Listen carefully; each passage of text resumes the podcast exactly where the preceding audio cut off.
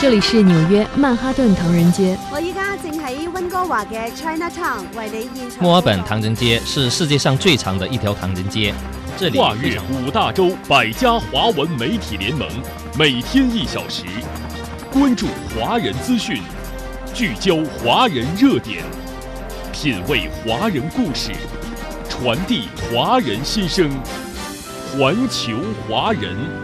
说说咱华人。自己的事儿。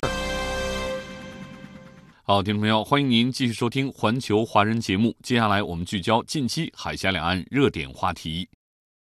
国台办表示，希望台湾方面采取措施恢复两岸直航航点。从美国承诺向台湾五年内提供一百亿美元的所谓军事援助，到美军高级将领纷纷渲染台海战争风险，再到美空军机动司令部负责人最新宣称中美可能于二零二五年开战。美高官频频叫嚣台海战争未拿班，稍后有两岸嘉宾为您详细解析。一号，台湾工商团体发声，盼望民进党当局能够尽快恢复两岸直航航点。对此，国台办表示，希望贵我双方相向而行，推动两岸航线恢复正常运转。国台办方面表示，二月一号，大陆航空主管部门已通过海峡两岸空运协议，联系渠道致函台湾方面表示，当前两岸疫情均已平稳。是进一步恢复两岸航线正常运转的有利时机，希望贵我双方相向而行，推动两岸航线恢复正常运转，可优先考虑恢复台胞反应较为集中的广州等十六个两岸直航航点。我们认为，当前大陆疫情已得到很好的控制，台湾同胞完全可以安心前来学习、工作、创业、生活。两岸同胞对实现正常交流往来的意愿强烈，我们高度重视，并已全面做好相关准备。我们希望台湾方面珍惜两岸空中直航来之不易的成果，采取务实措施，优先恢复台胞集中反映的两岸直航航点，持续推动两岸航线恢复正常运转，造福两岸同胞。台湾商业总会主席一号表示，台商最盼望的是尽快恢复两岸直航航点。他认为应加速恢复开放大陆观光客赴台旅游，且至少要再增加十个直航城市。比如说，像是武汉、南京、青岛、重庆等台商聚集的一二线城市。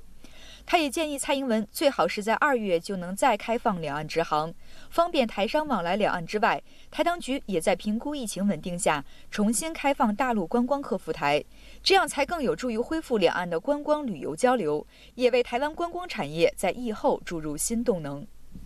资料显示，自从2008年两岸开放直航后，大陆开放61个航点，台湾开放10个航点，每周客货运航班超过890个。两岸实现直航以来，大陆一直积极采取措施，保障和便利两岸同胞直接往来。可是，2020年2月到现在，民进党当局以防疫为借口，单方面暂停除往返北京、上海、厦门、成都四个城市以外的两岸其他空中客运航班。目前，直航航班架次少，成本高。给两岸人员往来与经贸交流合作带来极大不便。国民党籍民意代表一号同陆委会主委约见商谈，却遭到爽约。国民党民代直接冲到陆委会，呼吁台湾当局应该听到民众期待恢复小三通的声音。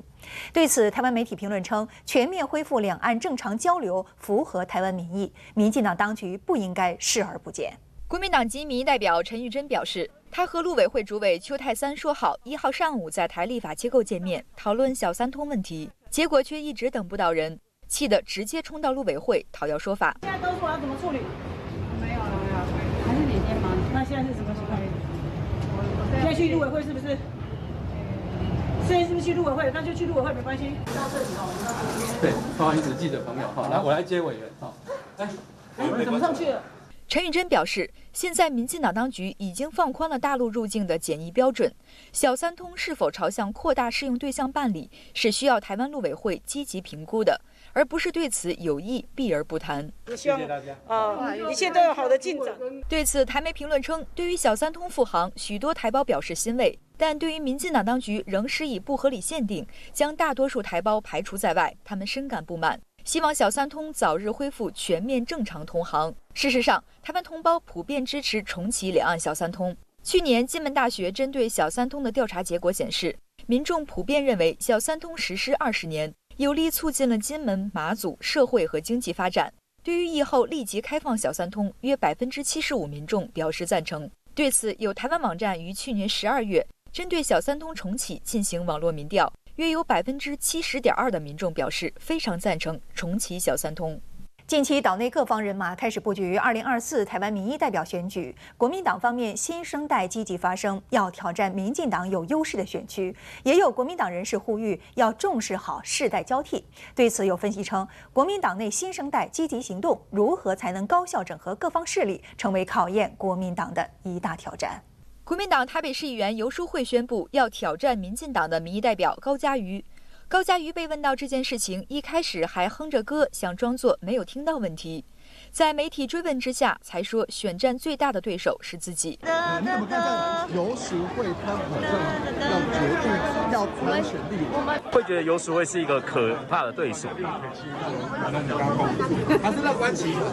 我最大的对手就是我自己。那任何人都有参选的权利，我们也都表达尊重。除了唱歌以外。我也希望我们可以有很多的辩论的机会，跟政见阐述的机会。台北市议员徐巧芯也表示，已经做好文宣物资，争取挑战。同是国民党的资深民意代表费鸿泰喊出，国民党要重视世代交替。印象当中，在四年前的时候，他来寻求我支持，那他就有告诉我过说呢，这可能是他的最后一届了，然后跟我说，呃，他未来会打算可能考虑交棒给我。任何人发表任何的看法建议。我通通都尊重。对此，有舆论分析称，台湾明年要举行地区领导人选举和民意代表选举，国民党有多名年轻市议员表态要争取民代提名。有数据显示，这届蓝营民代平均年龄为五十九岁，喊出国民党要更换新鲜血液，掀起党内世代交替风暴。有资深议员表示，透过放话争取提名，无助世代交替，反而会加剧世代对立。当前党内新生代磨刀霍霍。要争取民代提名，如何才能在整合党内各方势力的情况下，打出一场漂亮的选战，十分考验国民党。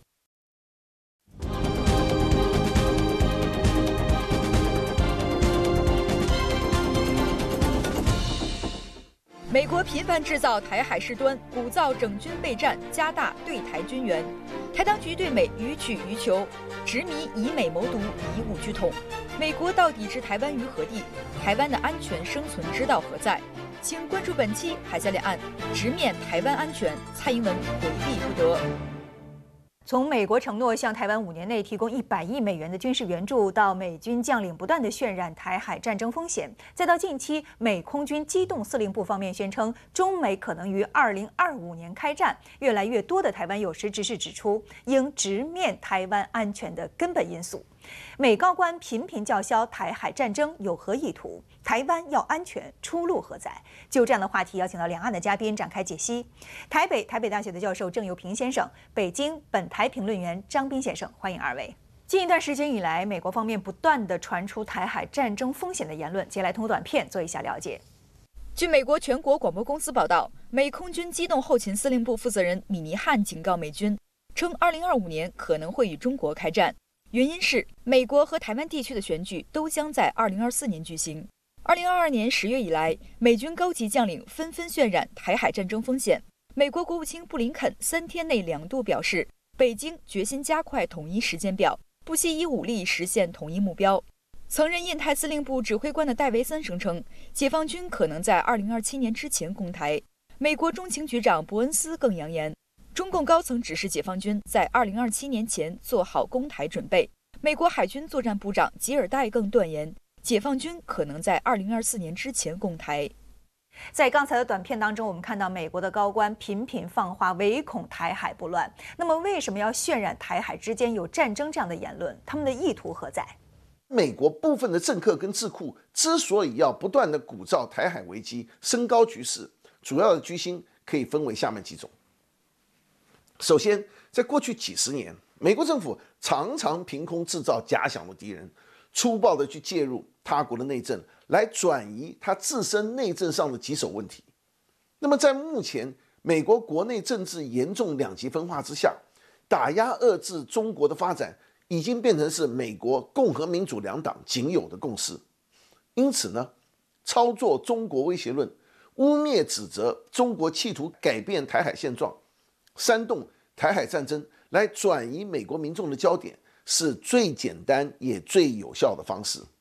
共和民主两党啊，这些政客通过攀比谁对中国的态度更强硬，借此呢向外转移矛盾，然后进而对内捞取大量的政治利益。在美国新版的国家安全战略中，把中国明确的列为它首要竞争对手以及最大地缘政治挑战。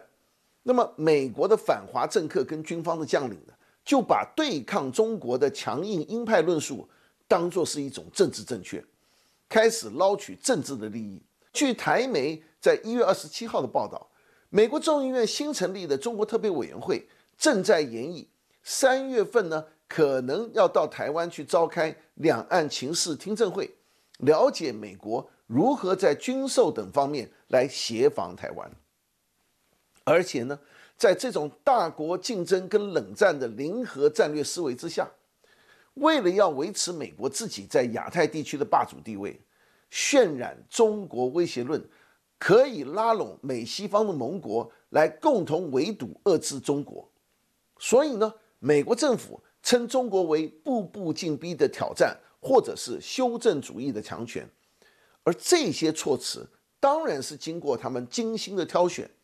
目的就是要说明美西方需要考虑跟中国终将一战的可能性。再者，美国的共和党重掌众议院之后呢，美国国会正在考虑要削减国防预算，所以一些美国的军事将领呢。因而就有了动机跟诱因，要去夸大甚至于捏造潜在的台海战争危险。所以呢，美国需要有更强而有力的国防建设的投资。与此同时，制造台海紧张局势，就可以让台湾当局跟台湾民众呢感到恐慌，所以就会加快武装台湾的步伐，按照美国的要求来购买武器跟延长兵役的时间。从而把台湾打造成一个武器库，变成一个刺猬岛或者是地雷岛。假使台海之间有爆发战争的风险，那么民进党当局打的如意算盘呢，就是企图美国能够保卫台湾。那么美国保台的能力究竟如何？近期呢，我们看到台湾的知名学者苏启呢，发表了一篇题为《美国保台能力究竟如何？看美国人怎么说》的文章。那我们应该如何来解读他的这篇文章？呃，苏启呢，他是呃自己说呢，从二零一五年开始关注美台之间的这样一个军事的合作，并且呢，在观察美国在这种所谓驰援台湾方面到底能做到什么样的一个程度。呃，通过他的相应的分析，特别是这篇文章里，他大概几个意思：一个是美国即便是驰援台湾，也难以改变最终实现统一的这样一个既定事实，特别是。呃，这种采取武力统一的方式，那么台湾是挡不住的。一方面呢是呃两岸之间实力的对比相差非常的悬殊，另一方面呢是大陆的相应的这个打法呀、战术等等啊，呃目前台湾来看的话很难抵挡，而且呢美国呢由于路途遥远、地理的原因等等也很难接近，包括大陆的东风导弹，包括我们的潜艇，对于美军来讲，他认为。在如果发生战时的时候，大陆实施统一作战的时候，那么美国最好的美国军舰最好的选择，不是向西，反而是向东。什么意思呢？就不是接近台海、接近大陆周边，而是向东进入到太平洋，远远的躲在两千海里以外。这是苏启相的一个分析，因为确实对美军的这样一个舰艇会构成非常严重的一个威胁。再有一个呢，就是呢，呃，他认为呢，两岸之间啊这种实力对比，如果说二零零零年。台湾还能所谓自保的话，其实到二零一五年，呃，大陆已经具备了全面封锁台湾的能力。那么二零一五年已经具备这个能力，现在又经过了呃这几年之后，你想想我们的这种实力的提升，相应的这种打法、战术、装备的应用等等，嗯，那现在已经是完全是碾压式的。这就是为什么我们常说两岸关系的主导权、主动权牢牢掌握在大陆手里。其中这个主导权、主动权，它的军事层面。也是以我们的实力、意志和决心说话的，但是苏启呢，他有两点他没有啊，呃，还我觉得还不太全面。一个呢，就是他只说了具体战术层面，而后期的，比如我们对台湾实施的所谓饱和式的打击，对这个台独势力进行饱和式打击，以及我们相应的这种产业的军工产业的整体的能力，因为我们知道，呃，大陆拥有这个呃生产能力等等，就保证了我们在这个一线。它的各种相应的这种需要，所以台湾想说是民进党当局或者台独势力想负隅顽抗，基本上是没有可能的。美国想进来，诶，第一，他敢不敢进来？第二，进来之后他付得起付不起这样的一个代价？但是不管怎么说，他的这个相应的表述已经呢，其实勾勒出了美国在这个呃跟台湾军事勾结方面，呃根本就达不到最终想希望迟滞大陆甚至阻碍大陆统一的这样一个目的。嗯嗯，就是因为美国方面一直渲染台海之间可能会爆发战争这样的言论呢，所以说在岛内呢也引发了很激烈的讨论。那么我们看到台湾呢有很多的有识之士呢也指出说，台湾要直面台湾安全的根本原因。那么，台湾安全的根本原因是什么？首先，核心关键就是民进党的台独路线，让台湾当局背弃了九二共识跟一个中国的原则，因而呢，彻底破坏了海峡两岸曾经有过的政治互信基础跟和平发展的具体实践。其次，影响台湾安全的一个主要外部因素，就是在中美战略竞争的大局之下。来自外部的干涉势力的操弄跟煽动。事实上，在应对中国崛起的时候，美国已经越来越是有心无力。虽然美方一直试图在台海生事，但是呢，他也担心失败，所以至今仍然不敢直接主动的挑起战端。因此，美国就不断的打台湾牌。美国一些高官跟政客不停地向台独势力传递错误的政治讯息，企图去诱使台独势力密切地配合美国以台制华的这个策略。譬如说，二零二二年八月初，美国众议院的前议长佩洛西窜访台湾，还有新任众议院的议长麦卡锡也声称，今年他要窜访台湾。民主、共和两党的政客不停地挑衅。中国维护国家主权跟领土完整的底线，所以可想而知啊，美国这一些以台制华的卑劣手段，必然会让台海局势升温，而且很可能会导致两岸的严重冲突。此外呢，两岸关系恶化之后，在二零二四年，台美呢将先后要举行大选，两岸因素在台湾大选当中是具有高度的敏感性。当然就可能被台独势力借机炒作激化。民进党在台湾九合一选举当中虽然是惨败，但是民进党毕竟是精于选举啊，因此很有可能他们会借由挑衅两岸关系、制造战争边缘的情境，大搞抗中保台，来激化对立仇恨的情绪，甚至于激发绿营选民的危机感，希望借此能够赢得二零二四的大选。但是民进党自己知道台独只是死路一条，毫无指望，所以他只会满嘴的反中抗中的口号，实际上呢，根本就是束手无策，无法保台。一方面他会提出抗中保台的路线，进行危机动员来获取选票；另一方面他会提出要跟中国大陆进行建设性的对话、有意义的对话、有秩序的交流。这种自相矛盾的伎俩，所以基本上呢，就斩断了两岸之间任何可能建设性的对话跟交流。台湾呢，长期以来是依赖美国的保护，但是近年来大陆反介入的实力逐渐的成熟，让外部势力的介入反而成为是造成台海动荡的因素了。所以台湾的民意也逐渐的开始醒悟，安全要靠自己。只要一谈到台湾安全的问题呢，民进党就跟抗中的问题挂钩来蒙蔽民众。就是因为民进党一再的在两岸政策上打抗中牌，所以才致使两岸关系出现如此紧张的局面。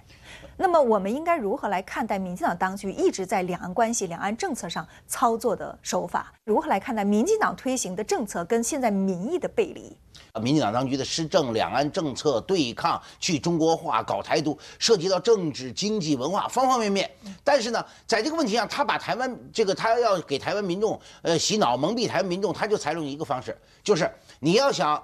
和这个安全，你就得听民进党的；你要听民进党的，你就得抗中。他就这个思路，想安全就抗中。啊，不抗中就是不安全，它是完全偷换了这样一个概念，搞搞了一个所谓二分法，就是你你你你非此即彼。所以你看这段时间，台湾一提到两岸关系，特别是两岸的这样一个军事上的冲突的时候，往往拘泥于战术细节。你看台湾最近探讨什么？哎，我们该不该对抗大陆的时候，阻止中人民解放军登陆的时候，这个这个用地雷啊？啊，我们是不是美国这个除了贷款，是不是无偿援助应该也给我们一些啊？啊，美国这个火药库，我们是不是要建建在哪儿啊？我们要购买，都拘泥于这种具体的细节，其实没有看到大势。这就是什么？我们说从哲学上来讲，这叫形而上学，就是只见树木不见森林，只见部分不见整体。而民进党当局呢，为了对抗大陆，或者说借助美国对抗大陆，取悦美国的这样一种信任和欢心。又必须要营造一个呃对大陆采取强硬的态度，甚至是渲染这种台海威胁的这样一个严峻状况的一种情况。所以双方之间，你看，呃，谈了半天，最终我们看到民进党对对两岸关系来讲没有交流，没有对话，没有沟通，只有对抗啊！只是觉得只要对抗大陆就是爱台湾，只要对抗大陆就是保证台湾安全。为什么台湾的民意调查就是？这一段时间还不是近几年啊，这一段时间变化非常大。嗯，两个根本性的变化，一个相信美国会协防台湾的人数比例在大幅降低。嗯，另外一个支持两岸和平发展的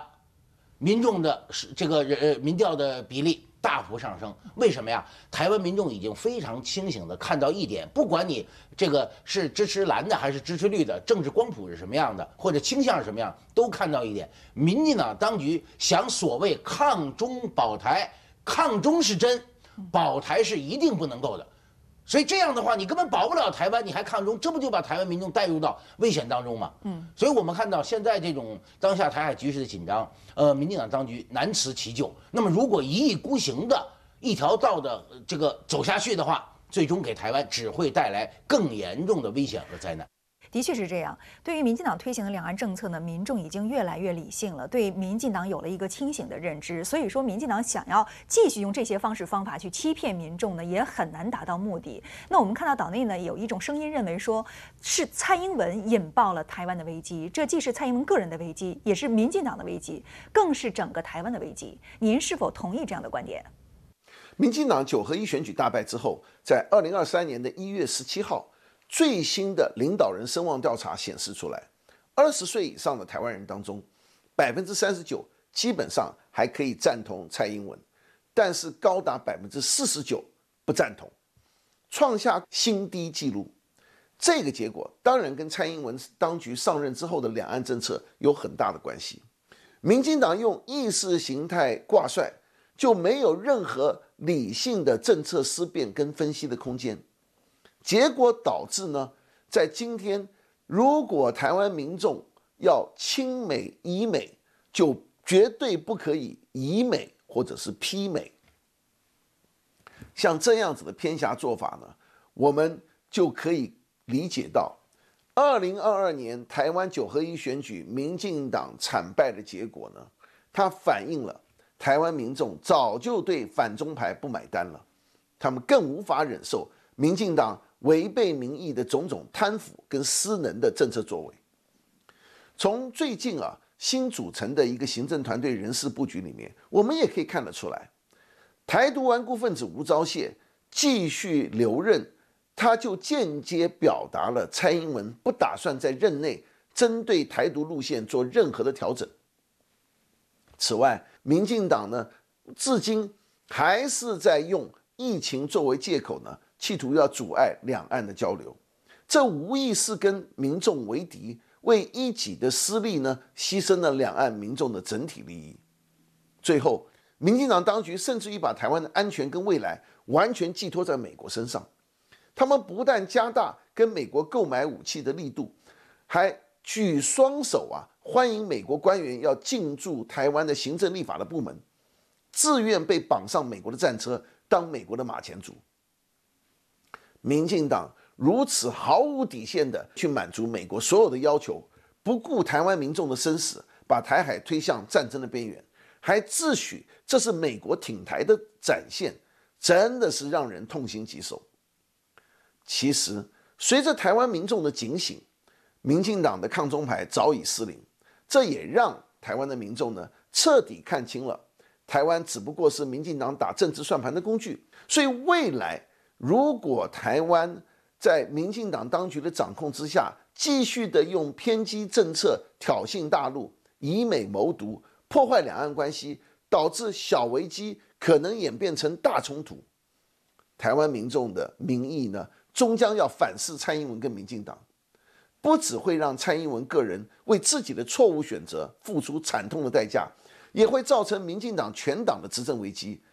更是会把台湾的未来命运进一步的推向不可知的危险深渊。当前世界格局正在调整，美国及其部分盟友在台海方向可投入的资源力量越来越难以为继，其妄图干预台海的成本和可能付出的代价正在日益抬升。台独分裂势力的需求难以落实，势必日趋枯竭。奉劝美台停止勾连，不要在不归路上越走越远。好的，非常感谢二位嘉宾对以上话题给出的解析，谢谢。好，听众朋友，以上我们关注了近期海峡两岸热点话题，感谢收听今天的环球华人节目，明天同一时间我们再会。环球华人。